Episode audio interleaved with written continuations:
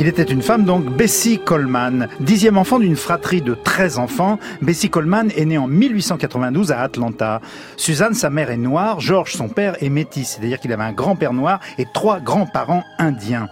Alors, afin d'échapper au travail dans les champs de coton, Bessie tente de suivre des études supérieures, mais faute d'argent, elle doit renoncer et travaille comme blanchisseuse. Elle rejoint ensuite son frère Walter à Chicago et trouve un emploi de manucure.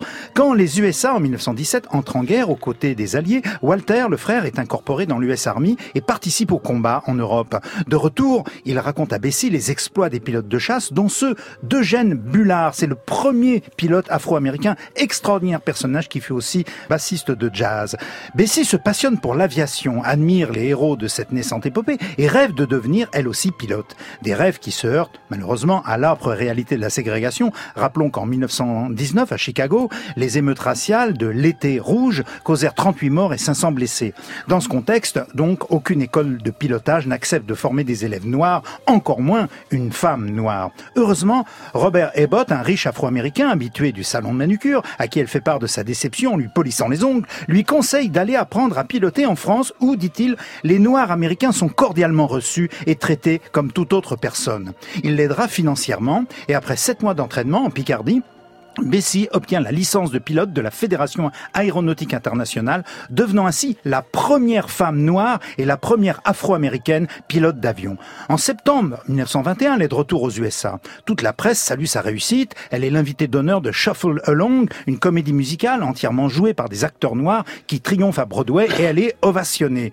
Interviewée par un reporter du Chicago Defender, elle dit « Je ne pourrai jamais être satisfaite tant que nous n'aurons pas des hommes de notre race qui sauront voler ».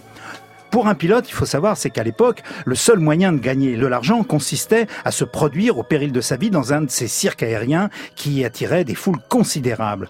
Faute d'instructeurs qui acceptent de la former à la voltige, Bessie se rend à nouveau en Europe. Désormais, elle n'a qu'un but, ouvrir une école de pilotage pour les Noirs américains. Et elle affirme, ma grande ambition est de faire de la case de l'oncle Tom un hangar en créant une école d'aviation.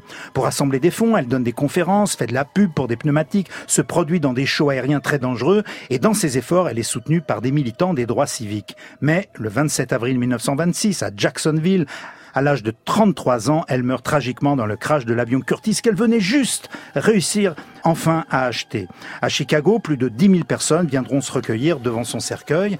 Et le rêve de Bessie Coleman se réalisera néanmoins un peu plus tard. En 1928, le lieutenant William G. Powell fonde le Bessie Coleman Flying School à Los Angeles. Et en 1931, un groupe de pilotes afro-américains originaires de Chicago survolera le Lincoln Cemetery où elle repose en éparpillant des fleurs sur sa tombe.